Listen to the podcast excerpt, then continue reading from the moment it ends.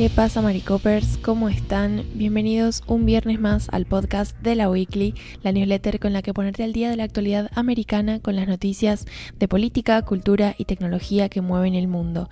Soy Anita Pereira, haciendo periodismo en San Juan, Argentina, y en la Weekly electoral de hoy voy a hablarles de Perú. Lo curioso es que hasta noviembre del año pasado no hubiéramos pensado hablar de Perú en 2023 en la Weekly electoral, porque bueno, Pedro Castillo había ganado las elecciones y tenía un mandato hasta 2020 26, pero como saben, si han estado siguiendo las últimas newsletters, en diciembre lo destituyeron y a partir de ahí se abrió un capítulo en Perú de una gran crisis política que está protagonizada por constantes y violentas manifestaciones en distintos puntos del país, especialmente en la capital y en el sur, contra la actual presidenta y la ex vicepresidenta de Castillo, Dina Boluarte. En uno de los últimos titulares les conté que Dina Boluarte está actualmente intentando que se apruebe uno de los proyectos del Congreso que permita adelantar las elecciones para dar respuesta a estas demandas de los manifestantes que piden nuevas elecciones para elegir al próximo presidente. El problema es que el Congreso no se pone de acuerdo, es decir, los distintos partidos que tienen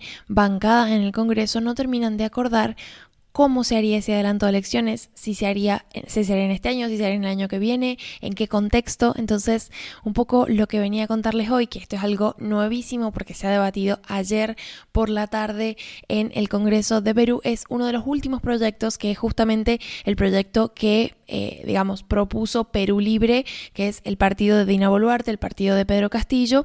Y bueno, un poco para ir tanteando cuáles son las miradas dentro del Congreso y qué es lo que hace que no se pongan de acuerdo.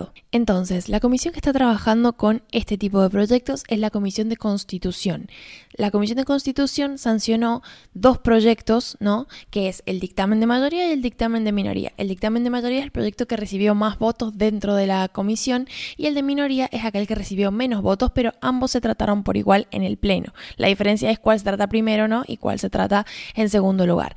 El primero, que es el, el dictamen de la mayoría, se trató el miércoles y también fue rechazado, fue rechazado con 68 votos en contra, 54 a favor y dos abstenciones.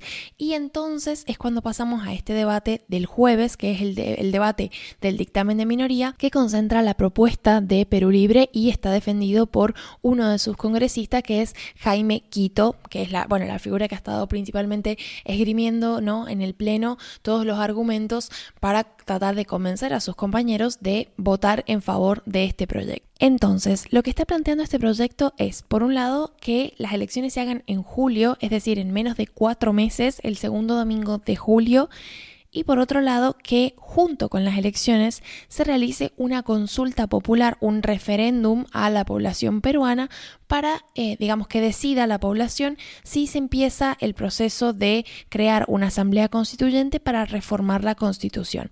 Y este va a ser un punto muy importante porque es uno de los puntos más controversiales, de hecho, como que la cuestión de adelantar las elecciones ya... Eh, digamos, ha ganado terreno la idea, ¿no? Entonces, como que se sabe que hay que adelantar las elecciones, luego se ven los detalles de si este año, el año que viene o demás, pero digo, como que esa idea está, pero sobre el hecho de empezar un proceso de reforma de la Constitución, incluso cuando es, digamos, solamente someterlo a votación de la gente, eso sí que es más controversial y que hay más oposición, sobre todo del sector de los partidos más conservadores.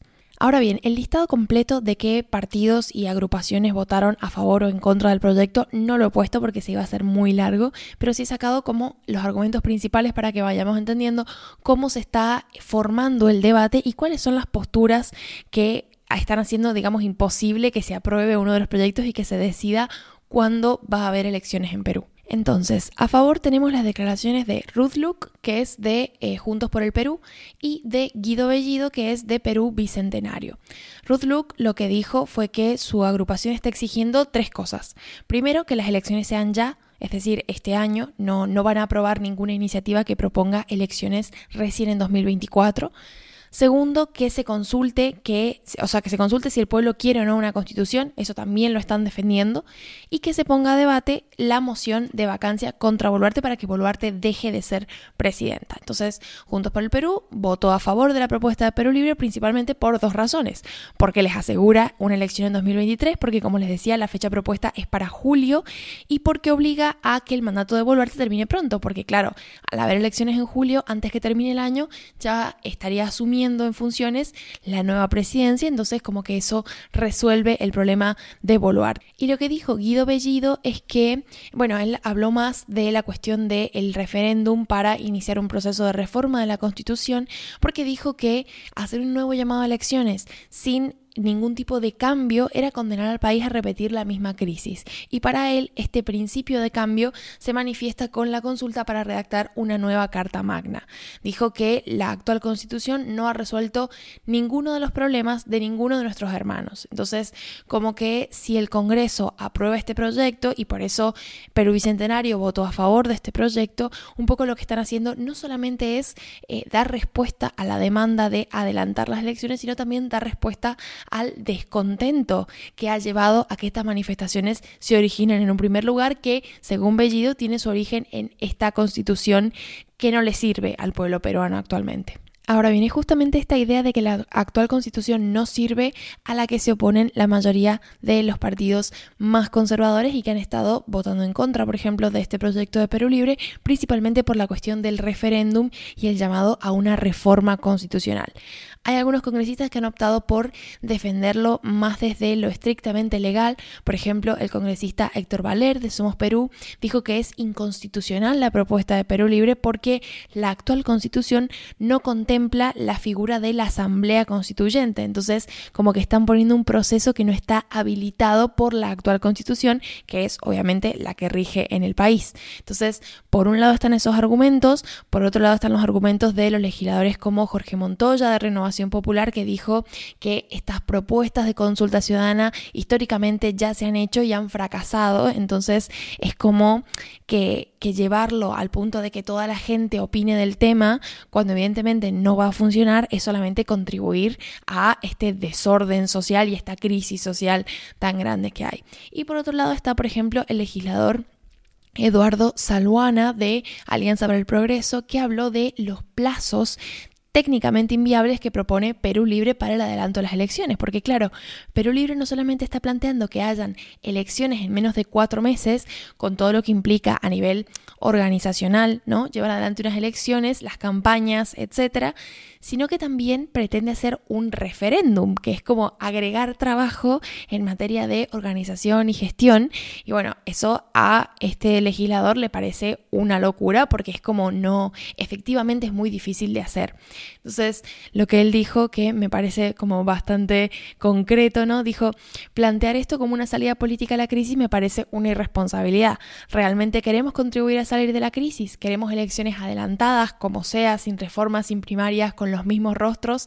Le vamos a dar al país los mismos resultados y vamos a volver a tener una presidencia cada 12 meses. Claro, es como, es esta misma idea de contribuir a el caos, porque bueno, es como adelantar todo, hacerlo todo ya, eh, esta visión, ¿no? De, que puede ser, puede terminar sumando al desastre en lugar de solucionarlo. Así que bueno, estos finalmente han sido los argumentos que han ganado, porque como les decía al principio, es una propuesta que se ha rechazado, pero un poco nos va hablando de cuáles son las posturas en el Congreso y finalmente hacia dónde podría arribar a un acuerdo el Congreso tal vez.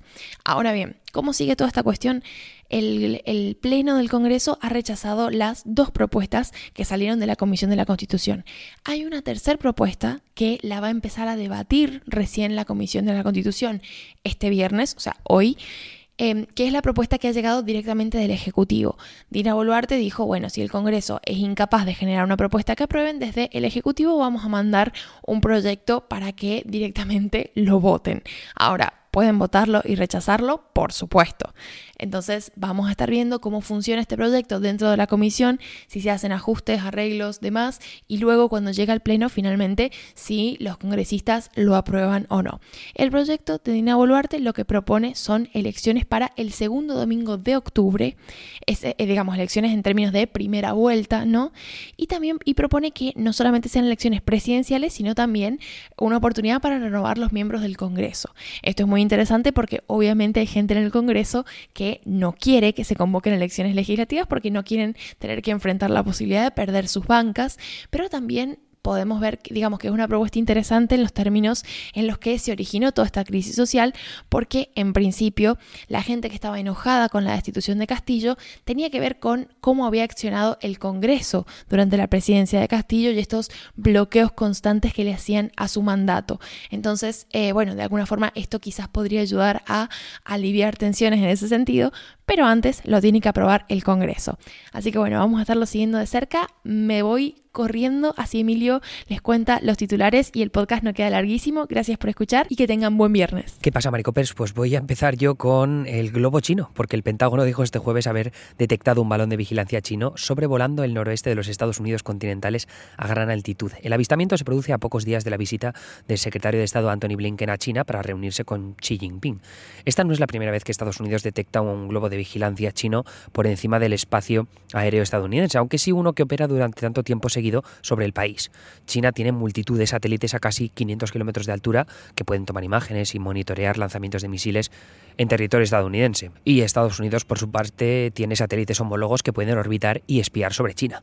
El globo chino, en principio, no añadiría capacidades extra para el gobierno a la hora de espiar a Estados Unidos, según el Pentágono, pero aún así el avistamiento hizo saltar las alarmas y la administración de Joe Biden incluso consideró disparar al globo. La Casa Blanca lo descartó por motivos de seguridad. Al fin y al cabo, los restos del globo podrían impactar en tierra, en concreto en el estado de Montana, que es donde se ha avistado a este globo.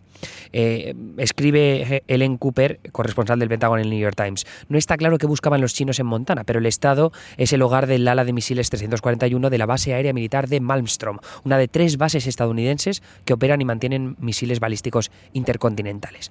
Eh, la complicación promete añadir más presión a la visita de Blinken a Jinping en un momento de altas tensiones con motivo de la agresividad de China con Taiwán o el aumento de la presencia militar de Estados Unidos en Japón y en Filipinas, que es precisamente de lo que voy a hablar ahora, porque Estados Unidos aumentará su presencia militar en Filipinas de forma considerable, en lo que supone un nuevo gesto de presión contra China y la agresividad que ha mostrado en la región en los últimos años.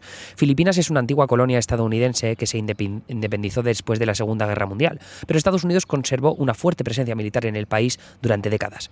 Eso cambió después de que varias protestas populares a primeros de los 90 presionaran para que el Congreso filipino se deshiciera de lo que muchos consideraban como vestigios coloniales. Estados Unidos retiró sus tropas en 1992 y solo a partir de acuerdos bilaterales alcanzados en 1999 y 2014 como reacción ante la creciente influencia china se revertió esa, esa tendencia. Con el nuevo acuerdo alcanzado por el ministro de Defensa Lloyd Austin en Manila, Estados Unidos podrá desplegar tropas en cuatro bases militares nuevas filipinas que se suman a, a las otras cinco a las que ya tenían acceso. No se han detallado qué bases serán, pero sí se sugiere que ayudarán a Estados Unidos a tener más presencia militar con la mirada puesta en dos regiones clave. Por un lado, Taiwán, una democracia que vive, bajo la amenaza constante de una invasión china, y por otro, el mar de la China Meridional, una de las regiones marítimas más importantes del comercio internacional que China reclama en gran parte como propia. Eh, y ahora, la presencia militar estadounidense no es permanente porque la constitución filipina no lo permite, pero sí es una ilustración más de la asertividad que la Casa Blanca quiere mostrar ante la China de Jinping en el Pacífico. Y eso es todo por nuestra parte por esta semana. Volveremos mañana con dos titulares y por supuesto el vídeo de Mario, así que para entonces estaremos en vuestro buzón de correo electrónico otra vez. Gracias por seguir ahí, es un placer contaros la actualidad americana todos los días. Hasta luego.